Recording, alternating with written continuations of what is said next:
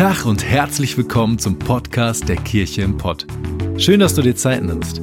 Wir hoffen, dass du die folgende Predigt echt genießen kannst und sie dich persönlich weiterbringt. Wir wünschen dir eine ermutigende und inspirierende Zeit. Viel Spaß.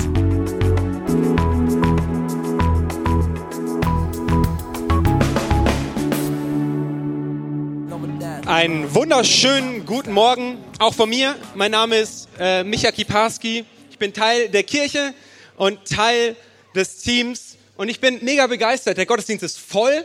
Ähm, man sieht, dass Jesus am Werk ist. Man sieht, dass Jesus hier was macht. Und vorab gleich mal so als kleinen Icebreaker die Frage an euch. Wer von euch hat einen richtig guten Schlaf?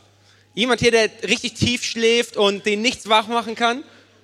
Sehr gut. Ihr seid sehr gesegnet. Wer von euch hat eher so einen sehr, ja, sehr leichten Schlaf und wacht ganz schnell auf? Auch einige, ihr tut mir leid. Ähm, für euch werde ich in Zukunft beten. Bei mir ist das so, ich habe einen sehr, sehr guten Schlaf. Wenn ich schlafe, dann schlafe ich und dann kann eigentlich auch nicht viel passieren. Dann werde ich nicht so schnell wach, außer von meinem Wecker, weil komischerweise ist das das Einzige, was mich immer auf Anhieb äh, wach macht. Und wir hatten vor ein bisschen mehr als, ja, äh, vor ein bisschen mehr als einem Jahr hatten wir ähm, die 21 Tage des Gebets. Wir haben die regelmäßig, aber in dieser Zeit ist mir was ähm, bisschen Besonderes passiert. Für alle, die schon mal dabei waren, wissen, okay, wir treffen uns um 6 Uhr morgens zum Beten. Das heißt, der Wecker klingelt schon um Viertel vor fünf und ich war am Ende dieser 21 Tage, war ich mega müde. Ich war richtig durch und habe am letzten Tag gesagt, so, jetzt reicht's mir. Ich gehe jetzt einfach früh aus dem Büro nach Hause. Ich lege mich jetzt mal eine Runde hin. Ich brauche einfach Schlaf. Und gerade als ich mich hingelegt habe, fing es an zu klingeln. Die ganze Zeit hat jemand pausenlos geklingelt. Ich dachte mir, das kann doch nicht wahr sein. Irgendeiner von meinen Mitbewohnern hat schon wieder ein unnötiges Paket bestellt. Aber ich ignoriere das und ich werde jetzt schlafen. Und ich habe es geschafft. Ich bin eingeschlafen und nach zwei Stunden schönem Mittagsschlaf bin ich wieder aufgewacht und bin dann mal ins Fenster gegangen, habe rausgeguckt und das erste, was mir auffiel, war, dass der Bäcker gegenüber zu hatte spricht irgendwie so für meine Natur. Das, das Erste, was mir auffällt, ist, dass ein Geschäft das Essen verkauft zu hat. Und ich habe mich gewundert, hä, warum hat der am Freitag Nachmittag hat er schon zu, der hat auch immer offen. Und dann habe ich äh, ein bisschen nach links geguckt, ein bisschen nach rechts geguckt. Und was mir dann auffiel, war, dass überall Blaulicht war, dass da Feuerwehr war, dass da Polizei war. Und ich habe gedacht, krass, was ist hier denn los? Sofort mein Handy rausgeholt, bin bei watz.de online gegangen sehr seriöse Quelle. Und habe geschaut, hey, was ist in Bochum gerade los? Und dann kam schon direkt auf der Titelseite, kam ganz Bochum, die ganze Bochumer Innenstadt wurde evakuiert. Und ich habe mich so ein bisschen gefühlt wie bei Asterix und Obelix. Ganz Gallien ist besetzt von den römischen Truppen. Ganz Gallien, ganz Bochum ist evakuiert. Wirklich ganz Bochum? Nein. Micha Kiparski wurde alleine zurückgelassen. Und dann habe ich den Artikel weitergelesen und habe geguckt, okay, warum wurde Bochum denn evakuiert? Stand da, in der Kortumstraße wurde eine Fliegerbombe gefunden. Ich noch ein bisschen rausgelurrt und habe gesagt, okay, krass, nicht irgendwo in Bochum wurde eine Fliegerbombe gefunden, sondern direkt vor meiner Haustür. Was macht man als guter Hausmann? Natürlich, bevor man die Evakuierung mitgeht, man hängt natürlich noch die Wäsche auf geht dann ganz entspannt raus und ich habe mich ein bisschen gefühlt wie so ein Zombie-Apokalypsen-Film. So, Endzeit kommt näher und alle sind weg, ich bin zurückgelassen und die Polizisten haben mich dann gleich angesprochen, was machen Sie denn noch hier? Ja, sorry, ich habe gepennt. Das nächste Mal ein bisschen lauter klingeln vielleicht. Warum erzähle ich euch die Geschichte? Ich möchte mit euch heute eine Bibelstelle anschauen, wo Jesus vor einer Gemeinde steht und wo er gegen die Tür hämmert. Er klopft gegen die Tür und er möchte, dass die Kirche aufwacht. Genauso wie sich die Polizisten gewünscht haben, dass ich aufwache, wünscht Jesus sich in dieser Bibelstelle, dass wir aus unserem geistlichen Schlaf aufwachen. Und die Stelle steht in Offenbarung. Und wir haben gerade die Predigtserie Fearless Jesus. Und Sarah hat vor zwei Wochen darüber gepredigt, dass Jesus keine Probleme damit hat, Wahrheiten beim Namen zu nennen. Dass Jesus kein Problem damit hat, Dinge klar anzusprechen, wenn er Dinge sieht, die ihm nicht gefallen. Und Sarah hat darüber gepredigt, dass Jesus Heuchelei nicht ausstehen kann. Und ich möchte heute mit euch darüber reden, dass Jesus Gleichgültigkeit nicht leiden kann. Und warum fearless Jesus? Wir reden noch über die Offenbarung. Das Interessante an der Offenbarung ist, dass der Jünger Johannes dort eine Offenbarung hatte, wo er Jesus direkt gesehen hat. Und Jesus diktiert ihm mehrere Briefe. Es gibt sieben Briefe am Anfang der Offenbarung, wo ganz gezielt Kirchen angesprochen werden. Und eine dieser Kirchen ist die in Laodicea. Und wir lesen in Offenbarung 3 ab Vers 14. Und an den Engel der Gemeinde in Laodicea schreibe, der, der treu ist, der vertrauenswürdige und zuverlässige Zeuge, der Ursprung von allem, was Gott geschaffen hat, der lässt der Gemeinde sagen. Laodicea, müssen wir wissen, war eine sehr besondere Stadt.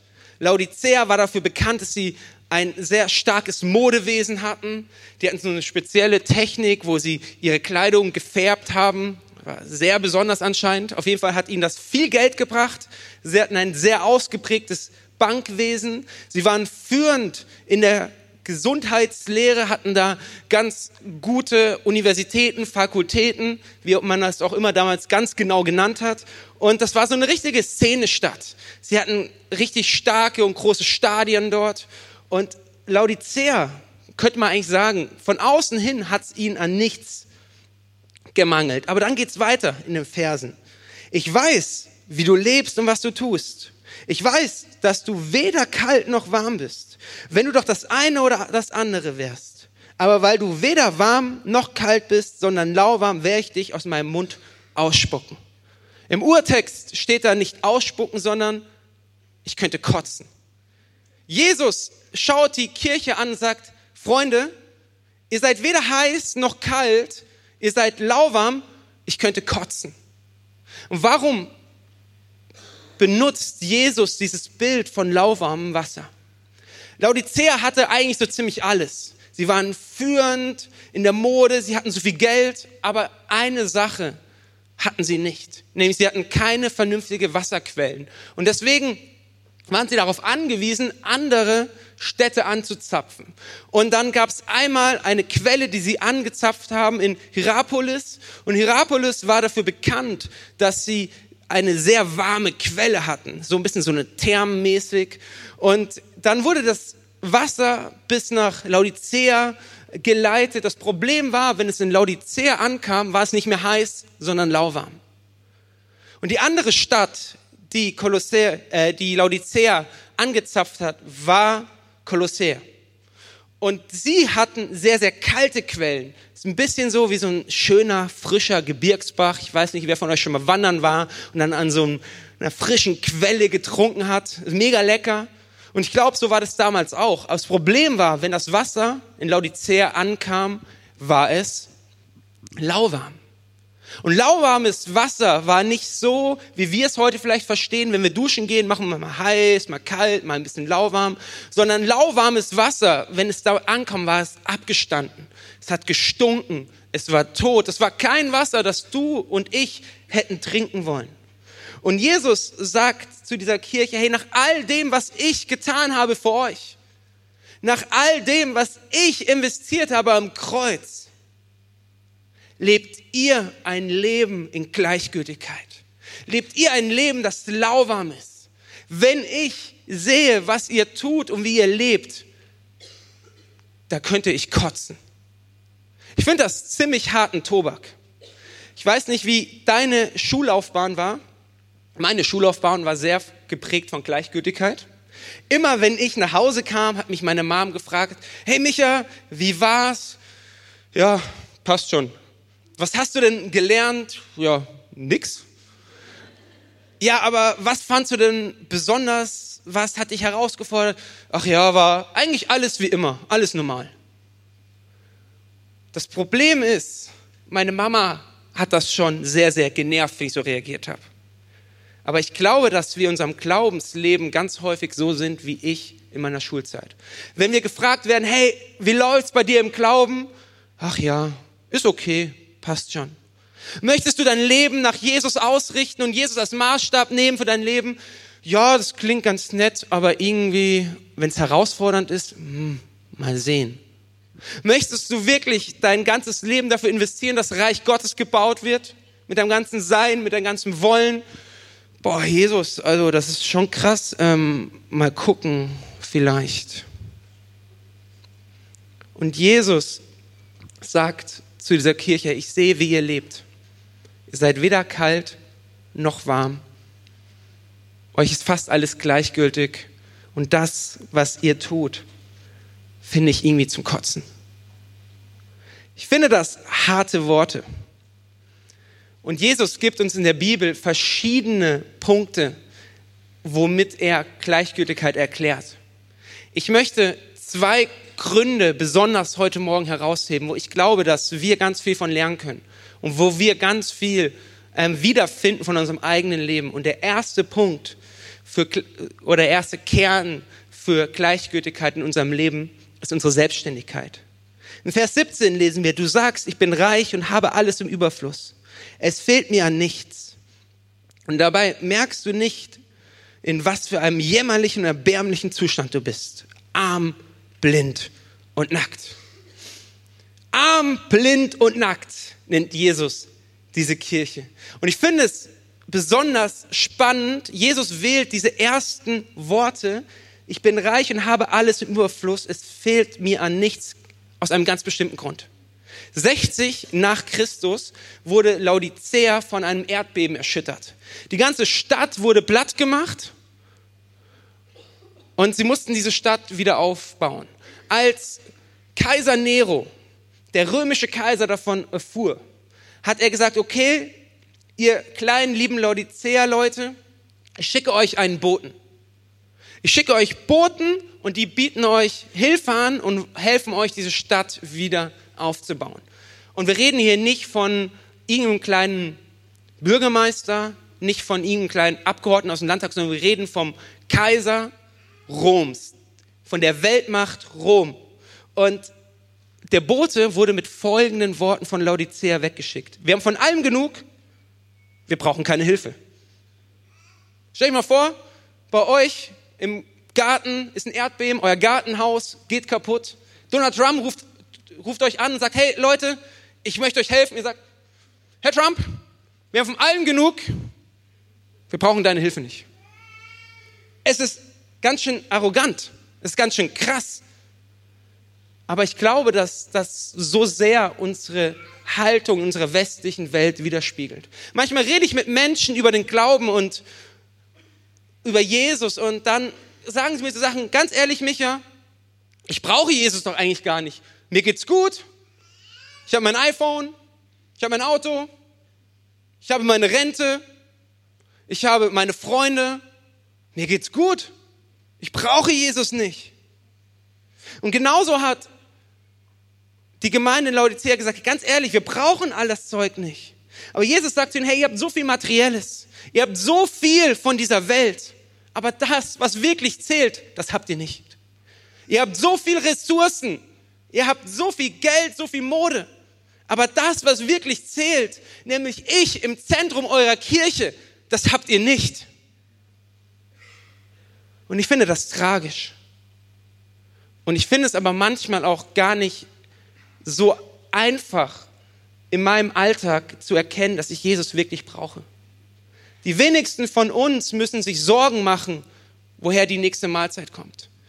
Wir gehen fast alle nachher gleich zu Vapiano, zahlen mit unserer EC-Karte. Wenn er auf der EC-Karte keine Kohle mehr ist, nehmen wir halt die Kreditkarte. Die meisten von uns haben einen Job. Und selbst wenn wir unseren Job verlieren, gibt es immer noch einen Staat, der dafür sorgt, dass wir was zu essen kriegen, der uns immer noch Finanzen zur Verfügung stellt. Und irgendwie kommen wir doch eigentlich meistens alle über die Runden. Ich glaube, dass unsere Selbstständigkeit uns vorgaukelt, dass wir alles haben und nichts mehr brauchen.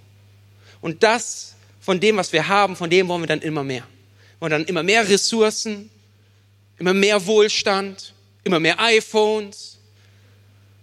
Und was dann passiert ist, nenne ich den Cola-Effekt. Wir haben Durst, wir schnappen uns eine Cola, wir trinken davon. Was allerdings dann passiert, wir trinken einen Schluck und haben sofort wieder Durst. Und dann trinken wir mehr und haben immer noch Durst. Und das ist ganz egal, ob diese Cola 2 Euro kostet oder 200 Euro kostet. Der Effekt bleibt der gleiche. Und wir denken dann manchmal, dass wir, oder wir machen vielmehr gesagt, ähm, unsere Ressourcen zu unserer Quelle, vergessen dann aber, dass Jesus Christus die Quelle ist, die unseren Durst stillen kann. Und der zweite Punkt oder das zweite Kernproblem, warum wir in Gleichgültigkeit verfallen, ist unsere Ablenkung. In Markus 4 erzählt Jesus ein Gleichnis. Ein Gleichnis vom Seemann. Und der sät und sät und sät. Und die Saat steht für das Wort Gottes, das entweder Frucht trägt in unserem Leben oder eben nicht. Und dort steht Folgendes. Noch andere Menschen gleichen dem von Dorngestrüpp überwucherten Boden. Sie hören die Botschaft zwar, doch dann kommen die Sorgen des Alltags, die Verlockung des Reichtums und die Gier nach all den Dingen dieses Lebens und ersticken Gottes Botschaft, so dass keine Frucht daraus entstehen kann. Wer von euch kennt das? Er geht raus aus dem Gottesdienst, ist eigentlich total motiviert, hat was gehört, was ihn angesprochen hat.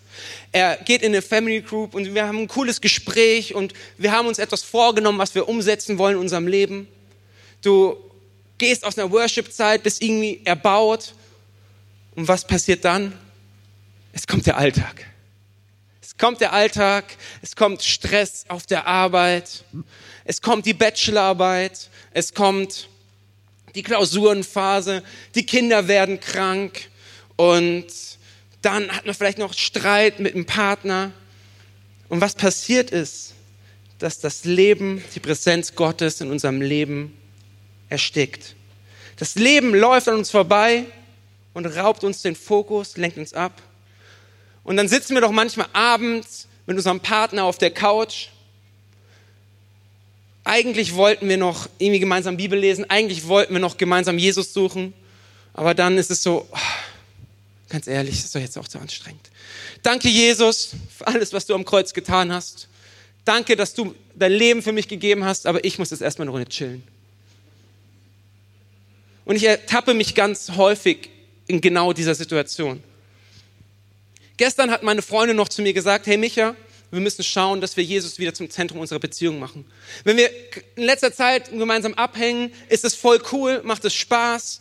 Ähm, wir haben immer eine gute Zeit. Aber weißt du was? Wir haben irgendwie in letzter Zeit vergessen, gemeinsam zu beten und Bibel zu lesen. Weil wir so abgelenkt sind vor diesen schönen Sachen der Welt und vergessen, Jesus zum Zentrum unserer Beziehung zu machen. Und ich glaube, dass die vielen Ablenkungen und unsere unglaubliche Selbstständigkeit häufig zwischen uns und Jesus stehen, weil sie uns unseren Fokus rauben, weil sie uns in Gleichgültigkeit führen. Und häufig ist es dann auch so, dass wir so ein bisschen Jesus in unserem Leben haben. So ein bisschen Jesus, gerade so viel Jesus, dass wir uns sicher fühlen. Gerade so viel Jesus, dass wir uns besser fühlen. Wir kommen vielleicht Woche für Woche in die Kirche, fühlen uns auch besser, aber wir gehen unverändert. Jesus spielt nicht den, die Rolle, die er vielleicht in deinem Leben eigentlich spielen sollte. Manchmal haben wir gerade so viel Jesus, dass wir uns sicher fühlen, aber nicht genug Jesus, dass er in unserem Alltag eine Rolle spielt. Wir sollten Jesus aber viel mehr Ehre geben, Tag für Tag, für das, was er getan hat. Jesus hat nicht irgendwie nur deinen Vorgarten schön gemacht, sondern Jesus hat sein Leben für dich gegeben. Wenn wir diese Wahrheit Tag für Tag präsent haben, Leute, da können wir nicht in Gleichgültigkeit geraten. Und Jesus kann lauwarmes Wasser nicht ausstehen. Gleichgültigkeit bricht ihm nicht nur das Herz, sondern Jesus findet Gleichgültigkeit zum Kotzen. Und ganz ehrlich, ich möchte nicht, dass Jesus das, was ich tue, so wie ich lebe, zum Kotzen finde. Ich möchte nicht, dass Jesus das, was du tust, zum Kotzen findet. Ich möchte nicht, dass Jesus das, was wir als Kirche tun, zum Kotzen findet. Vielleicht fragst du dich auch, ähm, was heißt denn zum Kotzen finden? ich glaube, dass Jesus in erster Linie das Herz bricht, dass es ihn unfassbar traurig macht. Und ich glaube, keiner von uns möchte, dass, wenn Jesus auf unser Leben schaut, dass es Trauer hinterlässt. Und deswegen habe ich fünf Indikatoren für uns alle, wie wir Gleichgültigkeit in unserem Leben erkennen können. Und wenn du bisher nicht mitgeschrieben hast, mache ich dir Mut, dass du jetzt mitschreibst, weil ich glaube, dass diese Punkte uns helfen können, nicht in Gleichgültigkeit zu geraten. Das erste ist, der erste Indikator ist, wir fürchten Menschen mehr als Gott. Timotheus schreibt in seinem Brief, dass am Ende der Zeit die Menschen nur darauf, darauf, bedacht sind, dass alle von sich gut denken, dass die anderen Menschen denken, boah, der Micha, der hat's drauf.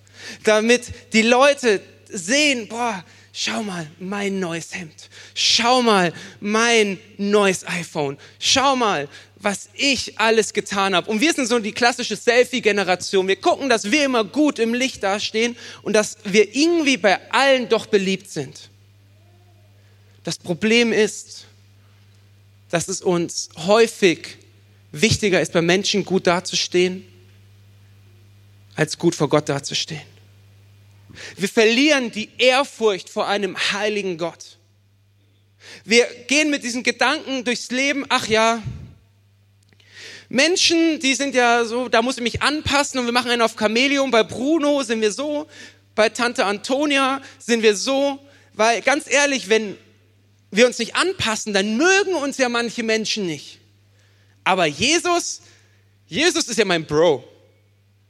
Jesus liebt mich ja so, wie ich bin. Jesus, der verzeiht mir, der vergibt mir.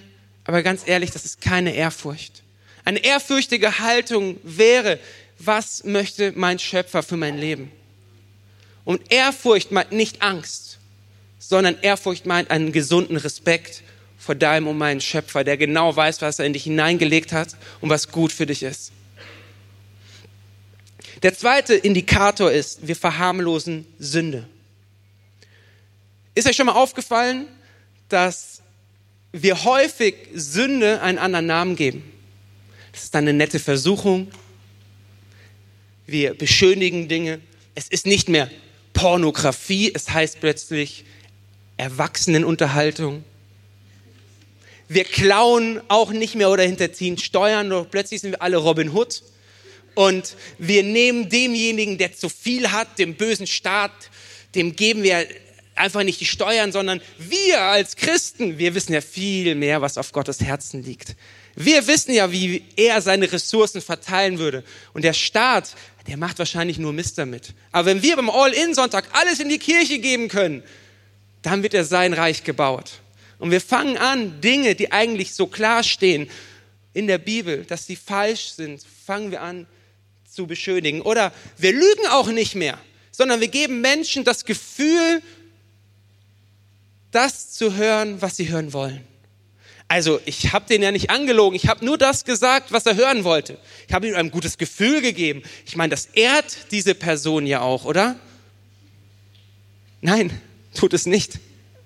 Es ist falsch und es ist Sünde. Der dritte Indikator ist ein Glauben ohne Taten. Die Bibel sagt, dass wir ohne Glauben Gott nicht gefallen können. Und die meisten von uns würden jetzt noch sagen, jawohl, ich glaube hervorragend, ich gefalle Gott. Das Problem ist aber auch, dass die Bibel davon erzählt, dass ein Glaube ohne Taten tot ist. Das heißt, wenn du Dinge für dich in deinem Herzen hier beschließt, wenn du an Dinge glaubst, die Jesus getan hat und es keine Auswirkung hat auf dein Leben, geht die Bibel davon aus, dass dein Glauben tot ist. Und ich finde das hart und herausfordernd. Weil es ist nicht immer leicht, Gottes Willen zu tun und eine Auswirkung in unserem Leben zu sehen. Die Bibel meint hierbei übrigens nicht die Spannung von, ich glaube an etwas, ich möchte es in meinem Leben umsetzen und ich kriege es noch nicht hin. Sondern die Bibel meint an dieser Stelle, du weißt etwas, aber es hat keine Relevanz für dein Leben. Und mir kommt da gerade ganz spontan der Surf the City Day. Wenn wir als Kirche daran glauben, dass Jesus sein Bestes gegeben hat, wenn wir glauben, dass es gut ist, Menschen zu leben, zu lieben, dann sollte es unsere Pflicht sein, eigentlich, dass wir Teil des Ganzen sind. Weil ohne Taten ist unser Glauben wie tot. Der vierte Indikator ist, wir glauben an Jesus, teilen aber unseren Glauben nicht. Wir haben die beste Botschaft auf der ganzen Welt. Wir wissen und wir haben es, viele von uns haben es erlebt, dass Jesus Christus für uns gestorben ist, für unsere Schuld, dass er nicht tot geblieben ist, sondern dass er auferstanden ist, damit wir in Ewigkeit leben können. Aber wisst ihr was? So häufig steht zwischen dem, was wir glauben, was wir in uns tragen, um dem, dass wir es weitererzählen, doch wieder dieser erste Punkt, nämlich die Menschenfurcht. Wie reagiert die Person, wenn ich sie anspreche?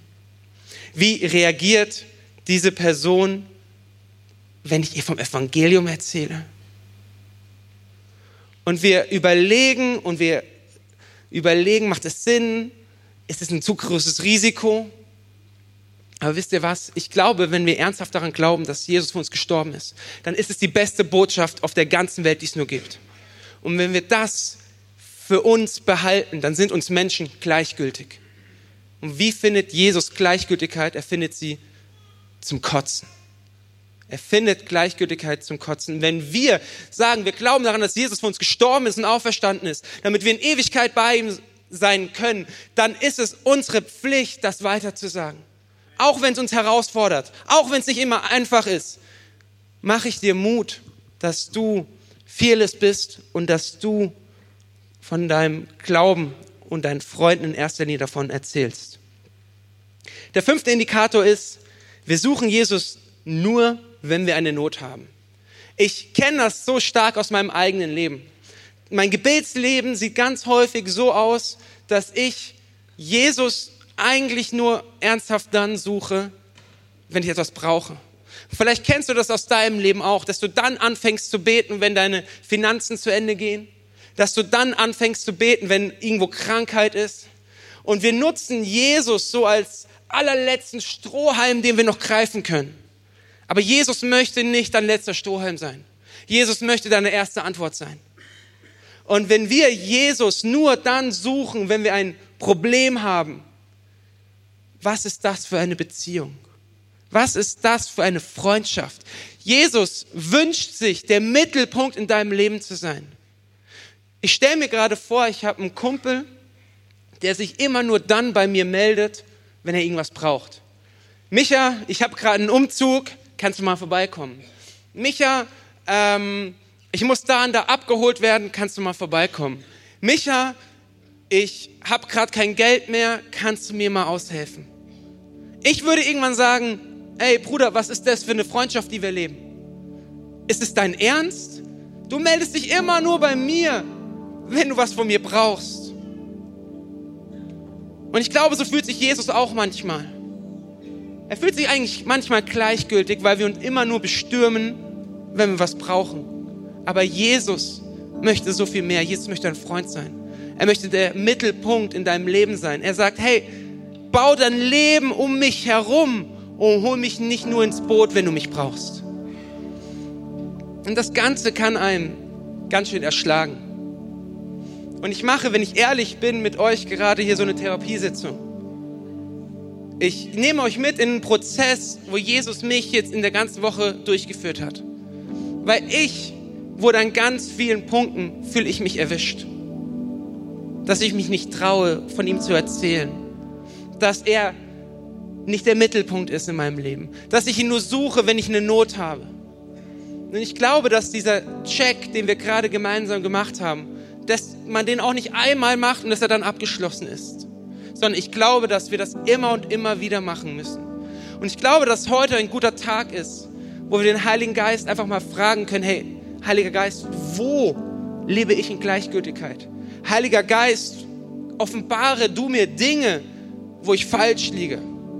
Und das machen wir ein ganzes Leben lang, weil ich glaube, dass wir aus diesem Prozess der Heiligung nie rauskommen, dass wir immer wieder Punkte in unserem Leben finden werden, wo wir Gleichgültigkeit haben und wo Jesus nicht die Rolle spielt, die er eigentlich spielen sollte. Die Stelle geht aber noch weiter. Jetzt wird Jesus ein bisschen lieber. Ich rate dir, kaufe bei mir Gold, das im Feuer gereinigt wurde, damit du reich wirst und weiße Kleider, damit du etwas anzuziehen hast und nicht nackt dastehen und dich schämen musst. Kaufe auch Salbe und streiche sie dir auf die Augen, damit du wieder sehen kannst. So mache ich es mit allen, die ich liebe. Ich decke auf, was bei ihnen verkehrt ist und weise sie zurecht. Darum mach Schluss mit deiner Gleichgültigkeit und kehre um. Jesus ist so klar und so direkt, nicht weil er möchte, dass du dich schlecht fühlst, nicht weil er möchte, dass du mit einem schlechten Gewissen und als gebrochener Mensch hier heute rausgehst, sondern er sagt das so klar, weil er dich liebt. So mache ich es mit allen, die ich liebe. Ich decke auf, was bei ihnen verkehrt ist. Und das Schöne ist, Jesus möchte nicht nur die Dinge aufdecken, die in unserem Leben verkehrt laufen, sondern Jesus möchte dir auch neue Kleider geben. Was heißt das, neue Kleider? Neue Kleider ist im biblischen Sinne immer ein Bild dafür, dass wenn du ehrlich zu Jesus bist und ihm sagst, hey Jesus, hier sind meine wunden Punkte, hier sind die Dinge, die ich nicht hinkriege, hier sind die Dinge, wo ich in Gleichgültigkeit lebe und sie ihm hinhältst, möchte er dir verzeihen. Und er möchte dich, dir nicht nur verzeihen, sondern er möchte auch sagen, okay, ich gebe dir neue Gewänder, ich rechne es dir nicht mehr an, ich gebe dir eine neue Chance. Wir machen gemeinsam weiter. Egal, wie oft du noch fallen wirst, ich habe immer ein neues Gewand für dich und ich werde dir deine Schuld nicht mehr anrechnen. Vers 20 geht's weiter. Merkst du nicht, dass ich vor der Tür stehe und anklopfe. Wer meine Stimme hört und mir öffnet, zu dem werde ich hineingehen und wir werden miteinander essen, ich mit ihm und er mit mir. Ich finde dieses Bild so schön. Jesus klopft bei dir an, weil er dich zum einen wach machen möchte. Er sagt, hey, da wo du auf dem Holzweg bist, da wo du in Gleichgültigkeit bist, wach auf. Wach aus aus deinem Schlaf. Genauso wie die Feuerwehrmänner gesagt haben, ey, Micha, wach auf. Da ist eine Bombe, da ist Gefahr im Verzug. Wir wollen dich retten. Genauso sagt Jesus heute Mittag zu dir, ich möchte dich retten von deiner Gleichgültigkeit. Ich möchte dich retten von den Dingen, wo du in Kompromissen lebst. Und ich möchte dich nicht nur retten, sondern ich möchte mit dir an einem Tisch sitzen. Und ich stelle mir das vor, wie ich mit Jesus an einem Tisch sitze. Er schaut mir tief in die Augen wir haben Gemeinschaft. Wir essen, wir hängen ab. Er erzählt mir, was er für mich getan hat. Ich erzähle ihm von meinem Tag. Und wir leben echte Gemeinschaft, ehrliche Gemeinschaft. Ich hole Jesus nicht nur dann rein, lass ihn nicht nur dann rein, wenn ein Bilderrahmen bei mir aufgehangen werden muss, sondern ich lasse ihn rein, damit wir gemeinsam abhängen können, damit wir Freundschaft leben können. Und das wünscht sich Jesus heute von dir. Jesus wünscht sich eine echte Beziehung mit dir. Und wenn du dich fragst, was kann das für dich heute Morgen heißen, Jesus die Tür aufzumachen, das kann ich dir nicht genau sagen. Das musst du selber herausfinden. Vielleicht heißt es für dich, dass du Jesus das erste Mal in dein Leben hineinlässt dass du Jesus die Dinge hinhältst, wo du in Gleichgültigkeit lebst. Aber würde ich dir jetzt einfach sagen, mach Schritt eins, Schritt zwei, Schritt drei, dann würde ich dir eine Methode erklären. Aber es geht nicht darum, eine Methode in den Alltag zu integrieren, sondern es geht darum, den lebendigen Gott in unseren Alltag zu integrieren. Ich wünsche mir so, dass wir heute Morgen checken, dass Jesus nicht gekommen ist, um uns zu richten, sondern er möchte die Dinge aufdecken, wo wir falsch liegen, wo wir lauwarm geworden sind, wie diese Bibelstelle sagt, wo wir in Kompromissen leben. Und ich möchte jetzt beten, dass der Heilige Geist Dinge hochholt in uns, unser Herz prüft, wo wir in Kompromissen leben, wo wir in Gleichgültigkeit leben. Und wenn du sagst, du möchtest das haben, dann streck dich einfach aus. Streck dich jetzt dort, wo du stehst, auf und sagst, Heiliger Geist, prüfe mein Herz jetzt. Und Jesus, ich danke dir für all das, was du für uns getan hast. Ich danke dir, dass du gekommen bist, um Leben zu schenken. Und ich möchte dich bitten, Jesus, dass du die Dinge aufdeckst, wo wir in Kompromissen leben. Dass du die Dinge aufdeckst, wo wir in Gleichgültigkeit leben. Weil du hast so viel mehr von uns. Du möchtest der Mittelpunkt sein in unserem Leben. Und ich bete, Jesus, dass wir das für unser Leben annehmen können. Und dass du uns hilfst, dich in unseren Alltag zu integrieren und zum Mittelpunkt zu machen.